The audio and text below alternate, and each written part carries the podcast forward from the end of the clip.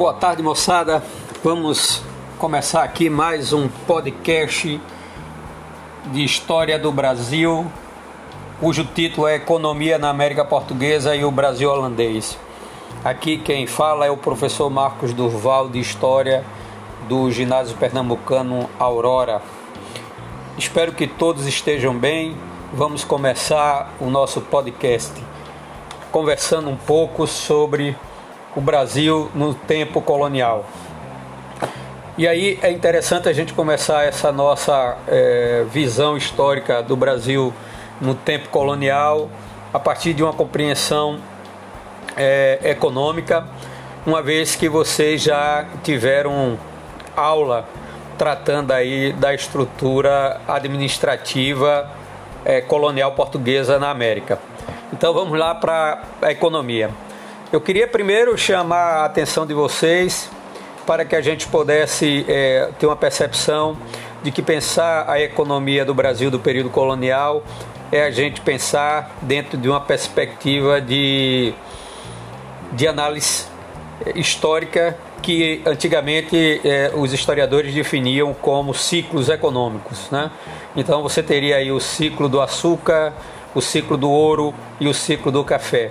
Numa leitura historiográfica mais, mais recente, a, a ideia do ciclo ela, ela foi trocada pela a ideia do boom, ou seja, pela ideia de atividades econômicas que tiveram é, significância ou que tiveram um, um expoente de, de maior importância é, dentro de cada período da história colonial brasileira, né? Então aí você teria o boom do açúcar, o boom do ouro e o boom do café.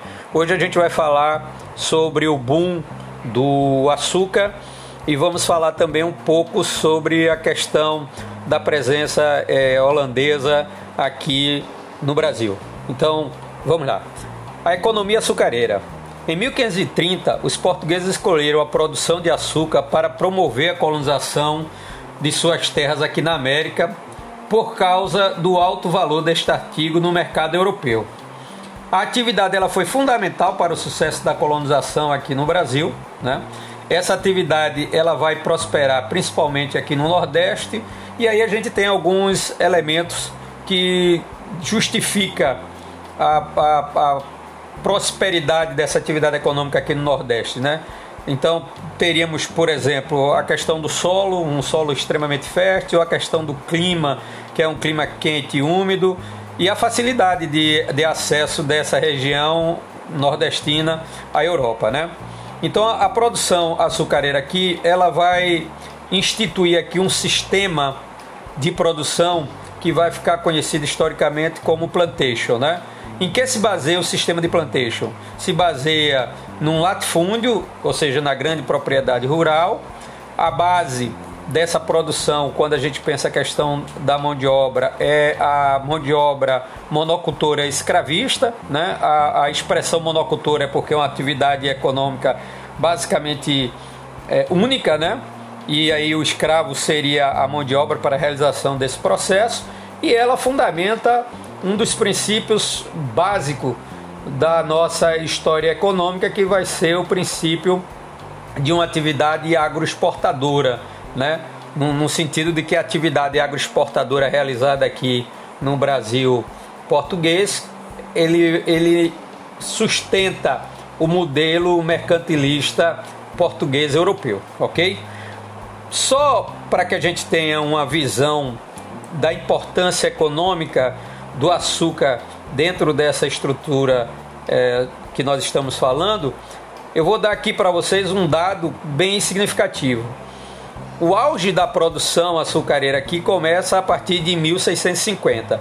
Até 1760, a principal atividade econômica do Brasil é o açúcar. Você tem outras atividades econômicas, como o ouro, que começa a surgir aí a partir dos anos de 1700, ou seja, final do século 17, início do século 18. Você tem pau-brasil, você tem couro, você tem tabaco, você tem algodão, mas é, essas atividades elas vão entrar numa escala crescente a partir dos anos de 1750, né? Mas o principal, a principal atividade continua sendo a cana de açúcar.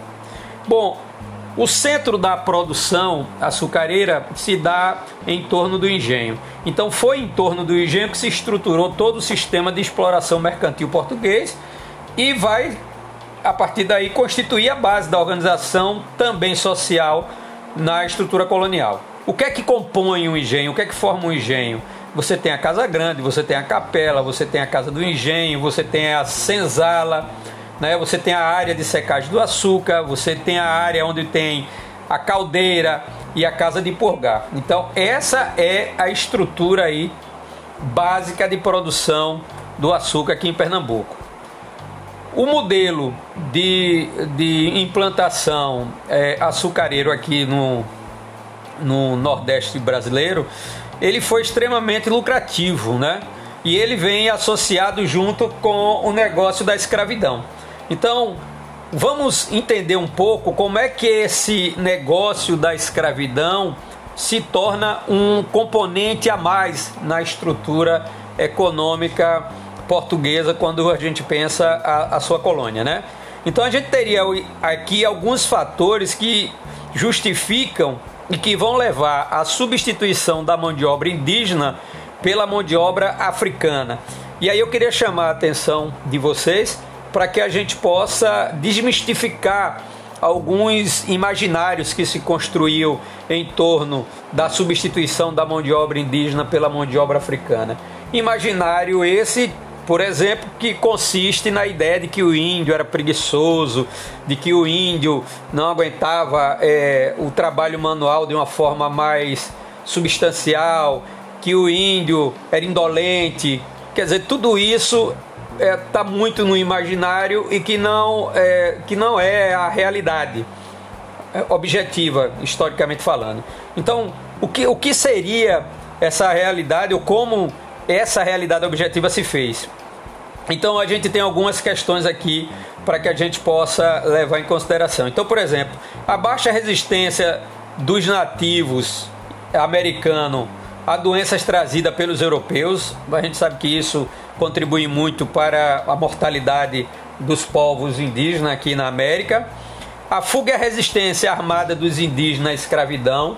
Isso, esse é um fator é, interessante, né? porque inclusive de, desmonta ou desmancha um pouco aquela ideia de que a gente é, historicamente é, teve é, consolidada de que o, o índio é alguém passivo num processo de dominação, é alguém que não se mexe. Então a gente sabe que isso tudo está muito no campo do, do, do, elemento imaginário.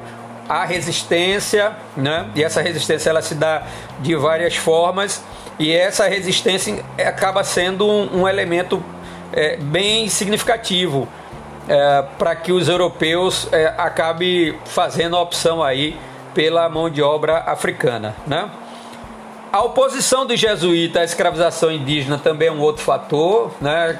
A gente sabe que a, os jesuítas eles têm um papel importante no, processo de formação principalmente quando a gente entende o, o aspecto cultural da cultural e educacional da nossa estrutura colonial e aí os jesuítas eles é, sempre se colocaram contrário à, à, escravização indígena mas sempre se colocaram do outro lado a favor da escravização negra né?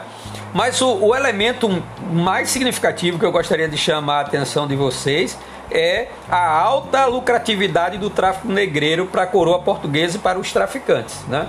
Então, trazer negro da África para o Brasil acaba se constituindo aí um excelente negócio que passa a ser incorporado à dinâmica e à lógica do mercantilismo europeu, não só português, mas do mercantilismo é, francês, do mercantilismo inglês, do mercantilismo holandês.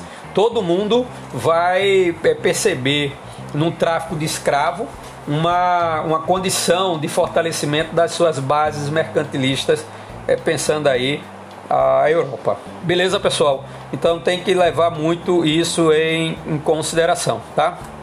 Bom, o que vai ser o trabalho escravo e como funciona a questão da resistência desse trabalho escravo? Então vamos lá. Primeiro ponto: a maioria dos escravos desempenhavam os trabalhos braçais Mas alguns também realizavam atividades artesanais e domésticas, mas o trabalho dominante é o trabalho braçal, né? É o trabalho do escravo na lavoura.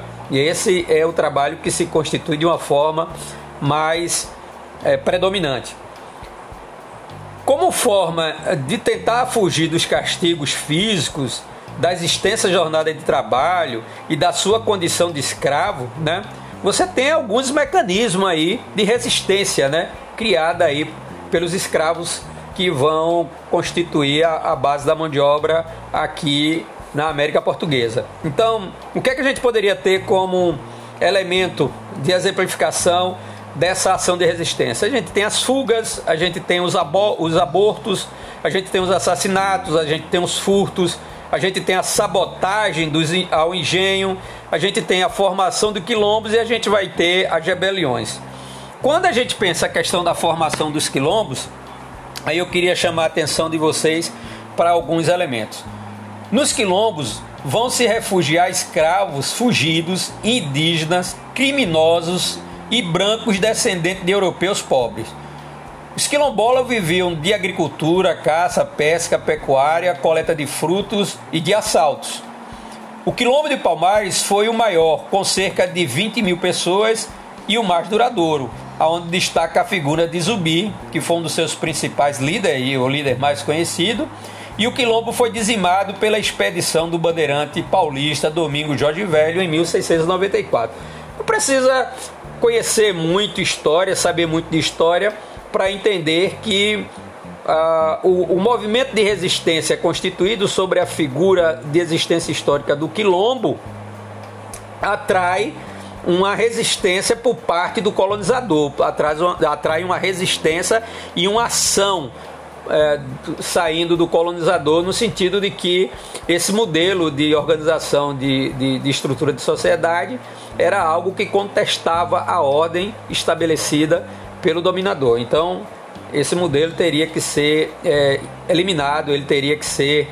É, como é que é? Ele, ter, ele não poderia existir, beleza?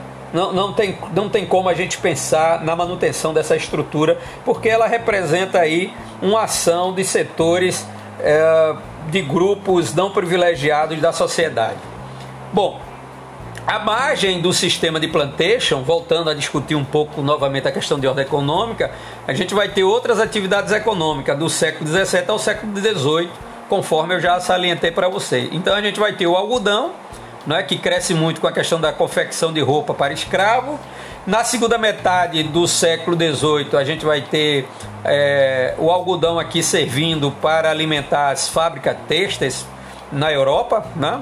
principalmente quando a gente pensa na Inglaterra, uh, na relação de comércio aí com, com, com Portugal.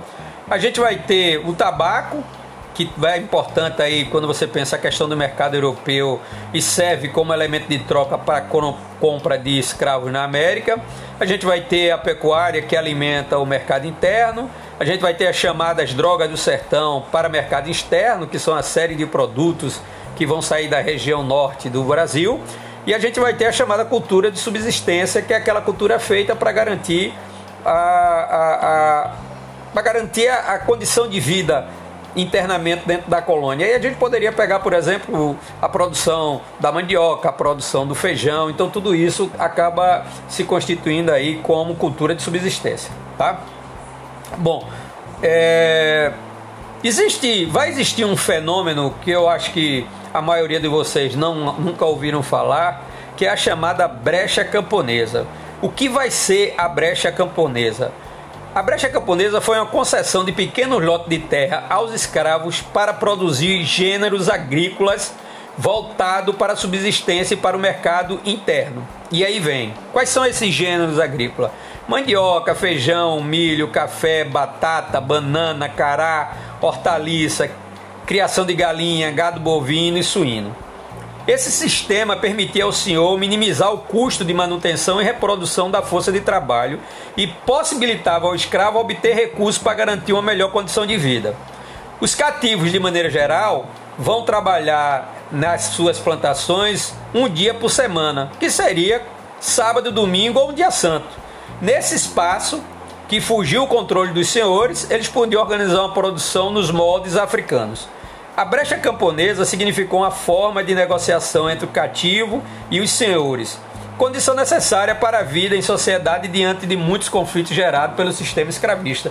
É muito comum a gente achar que o escravo não tinha nenhum tipo de manobra para tentar ter uma condição uh, de vida menos, é, menos sofrida.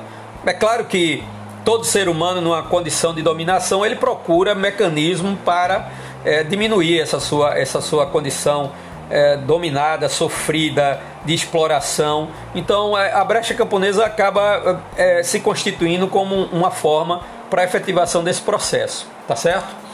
Bom, agora a gente começa aí a pensar um pouco a questão do Brasil holandês. O Brasil holandês, a história do Brasil holandês começa com a União Ibérica, né? Então, o que é que vai acontecer? Em 1580, o rei de Portugal, Dom Henrique, morreu sem deixar herdeiro. E aí, o rei da Espanha, Felipe II, invadiu e assumiu o trono. E aí teve início a chamada União Ibérica, que vai de 1580 a 1640, ok? Aí a gente tem, como elemento resultante desse processo, o Tratado de Tordesilha, que perdeu o efeito e os portugueses avançaram para o interior da colônia. Os holandeses, que estavam em guerra contra a Espanha desde que conquistaram a independência, invadiram o domínio português e espanhol na África, na Índia e na América. É interessante a gente entender que por trás desse processo, por trás dessa, é, dessa condição histórica, surge aí uma oportunidade para que os holandeses pudessem atuar de uma forma direta na, no negócio do açúcar. Não podemos esquecer que desde o momento em que se pensou em articular um projeto eh, de produção e de comércio do açúcar, os holandeses estavam em parceria com os portugueses o tempo todo. Quer dizer, eh, quando se pensou em fazer da atividade açucareira aqui na América Portuguesa um negócio bom para Portugal, Holanda vai se fazer presente também nessa, nessa dinâmica, uma vez que uma, a, a maior parte dos investimentos vem justamente de dentro da Holanda, né? E aí, sobre uma lógica de, de, de unificação de, de reinos, você teria agora Portugal e Espanha sobre uma dinâmica de domínio único na mão aí de Felipe II. Então seria a chamada União Ibérica.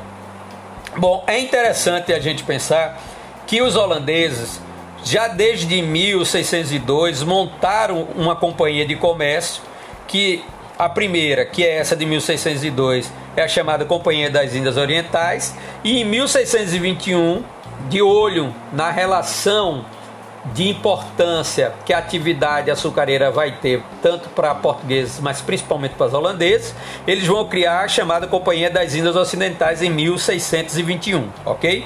É importante levar isso em consideração. Bom, o, o que é o Brasil holandês? Vamos lá. Em 1624, os holandeses conquistaram Salvador, mas foram expulsos por uma esquadra luso-espanhola no ano seguinte. Em 1630, eles ocuparam Olinda e Recife, mas ficaram isolados no núcleo urbano por causa da resistência dos portugueses. Entre 1632 e 1635, com a ajuda de moradores da terra, e de reforços vindo da Europa, os holandeses, os holandeses consolidaram a ocupação de Pernambuco. E é claro que essa ocupação ela se dá na faixa litorânea do, de, do Nordeste como um todo, né? Bom, em 1637 começa aqui o governo de Maurício de Nassau, que vai ser mandado da Holanda para administrar a estrutura de dominação holandesa agora no Nordeste, que tinha como principal centro Pernambuco, né? E aí quando Nassau chega aqui, ele adota uma série de medidas para dinamizar a, a estrutura é, administrativa, política e econômica da Holanda aqui dentro, mas também traz um componente novo, traz um componente que é, merece a nossa observância, no sentido de ser um elemento a mais, que é a questão da cultura, a questão da percepção cultural, que Nassau começa a imprimir aqui também de uma forma bem interessante. Então, vamos aos pontos de, de, de medidas trazidas por Nassau aqui para o Nordeste brasileiro, especificamente aqui para Pernambuco. Então, o que é que ele vai fazer? Ele vai organizar a produção açucareira, açucareira ele vai estimular a produção de gênero de subsistência e a construção de engenho, porque isso dinamiza toda a estratégia de lucro da Companhia das Índias Ocidentais. Adotou medidas de relativa liberdade comercial, promoveu a urbanização de Recife, concedeu liberdade para a prática de diferentes religiões. É, é interessante que a gente tenha uma, uma, uma observação histórica, né, no sentido de entender a, a, condição religiosa dos holandeses. A gente sabe que os holandeses eram protestantes e um, uma, um, uma das primeiras ações com a chegada dos holandeses aqui, por exemplo, foi colocar fogo nas igrejas, mas quando Nassau assume, Nassau assume uma postura um, um pouco mais flexível em relação à questão do culto religioso. E é claro que está na estratégia de Nassau de fortalecer não só a atividade econômica, mas de fortalecer a presença política e a presença é, social e cultural dos holandeses aqui dentro do Nordeste, né? E vai incentivar, como eu falei para vocês, a, da questão da, da importância cultural e vai, vai incentivar a produção artística dentro da, da estrutura colonial, né? Bom, a arte no Brasil holandês, ela é representada por dois pintores que vão ser trazidos aqui é, por Nassau. Um é Albert Eckhout e o outro é Fran Poster. São representantes da pintura naturalista, dedicam-se a registrar suas obras, sobretudo os tipos humanos e as, e as paisagens da colônia. As pinturas são de expressão e divisão europeia dos povos selvagens e dos povos civilizados, ou seja, é um reflexo da, da, da condição de reforço de uma percepção cultural eurocentrista, no sentido de que tanto o Eckhout como o Framposter eh, imprime uma, uma leitura de imagem, uma leitura eh, de suas percepções, aonde o, o elemento daqui ele aparece, mas o elemento daqui aparece numa relação de dinâmica uh, de inferioridade àquilo que se tinha, aquilo que se tinha, ou que se, se tinha produzido, né, dentro da Europa aí, pensando aí o século 17, 18, né? Um outro personagem interessante é o Jorge Magraff, que vai produzir uma série de mapas das regiões conquistadas pelos holandeses. Neles ele representa acidente geográfico, fazenda, indígenas, plantas, animais locais, cena do conflito entre colônios e nativos. Magraf também catalogou espécies de animais e vegetais e foi responsável por instalar o primeiro observatório astronômico na colônia em 1639 aqui em Recife. Bom, quando a gente chega nos anos de 1640, começa a chamada história da insurreição pernambucana. Então vamos lá. O que é que aconteceu em 1640? Portugal libertou-se do domínio espanhol e assinou uma trégua com os holandeses na Europa. Entretanto, estes, ou seja, os holandeses, continuaram avançando sobre o território na América Portuguesa. Eu queria chamar a atenção de vocês para o ano de 1640, que é o ano que tem como significância o chamado fim da União Ibérica, que começa lá em 1580, ok? Quando a gente chega em 1644, Nassau vai se desentender com as lideranças da Companhia das Índias Ocidentais e vai ser demitido e retorna à Europa.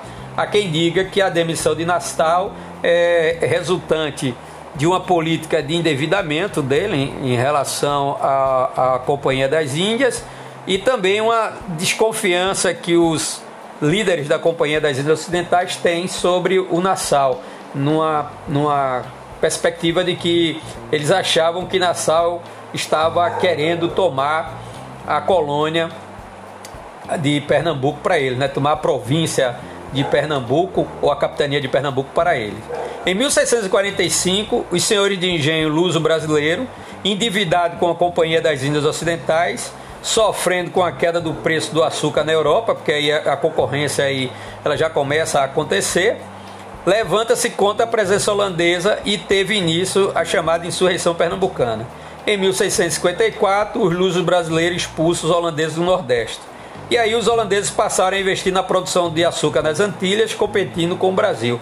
Eu queria é, é, colocar como elemento de observação que a partir do momento que os holandeses saem aqui de Pernambuco, o açúcar brasileiro não é mais um produto único para de circulação dentro da Europa. O que é que eu estou querendo dizer com isso?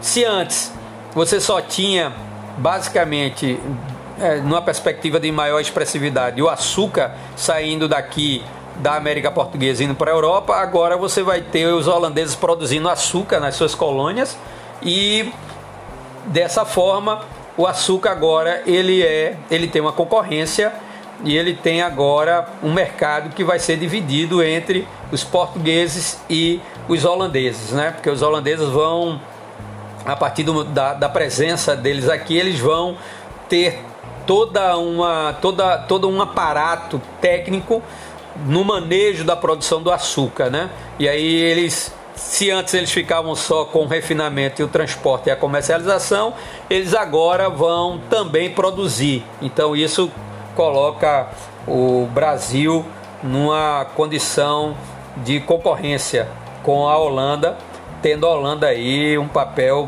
muito mais é, interessante do ponto de vista da dinâmica da relação comercial do açúcar dentro da Europa, ok? Agora a gente, eu queria discutir com vocês um, um outro elemento aí que é bem interessante, que é a questão da estrutura da organização social do Brasil desse período, né? Então, é, vamos pensar um pouco aqui os tipos de família colonial, né? E aí a gente pensando esse tipo de, de, de família colonial, a gente vai ter a modelagem da chamada família patriarcal, que vai ser o modelo predominante. Aonde você tem nessa estrutura de, de família patriarcal, você tem como núcleo principal o chefe da família, que é, que é o pai, daí vem a expressão patriarcal, a esposa, os filhos legítimos e os netos. Em torno dessa família nuclear flutua filhos ilegítimos e de criação, amigos, escravos, serviçais, agregados, afilhados e parentes. Ok? Então é interessante que a gente tenha essa percepção. Outra coisa, o casamento era um privilégio da elite, tá? As uniões simples, predominante entre os mais pobres, era considerada ilegítima pela Igreja Católica, porém tolerada pelo Estado.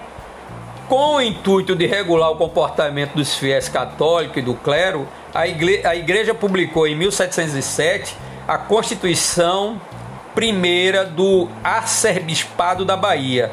O documento servia de orientação religiosa e pedagógica para toda a comunidade colonial. A questão da miscigenação na América. Apesar do preconceito por parte dos europeus em relação aos africanos e indígenas, a mistura étnica ocorreu em toda a América colonial. Um dos motivos foi a desproporção entre o número de homens e o de mulheres que vinham da Europa para a América. Quais são as características da mestiçagem de acordo com cada região? Então você teria a quantidade de mestiços na América Britânica baixa, na América Espanhola alta, na América Portuguesa alta. A mistura predominante na América Britânica entre brancos, europeus e negros africanos, na América Espanhola entre brancos, europeus e indígenas, e na América Portuguesa entre brancos, europeus e negros africanos, ok? E aí a gente conclui aí o nosso tema de hoje num passeio histórico aí pela estrutura econômica, pela presença holandesa aqui e pela modelagem de organização da sociedade colonial é, portuguesa aqui na América. Espero que vocês tenham uma boa compreensão acerca do conteúdo. Fica a dica para ouvir esse podcast acompanhando o slide que mandarei para vocês, que facilita inclusive a compreensão de vocês. Uma boa tarde aí para vocês e até o próximo podcast de história com Durval. Um grande abração, até o próximo podcast.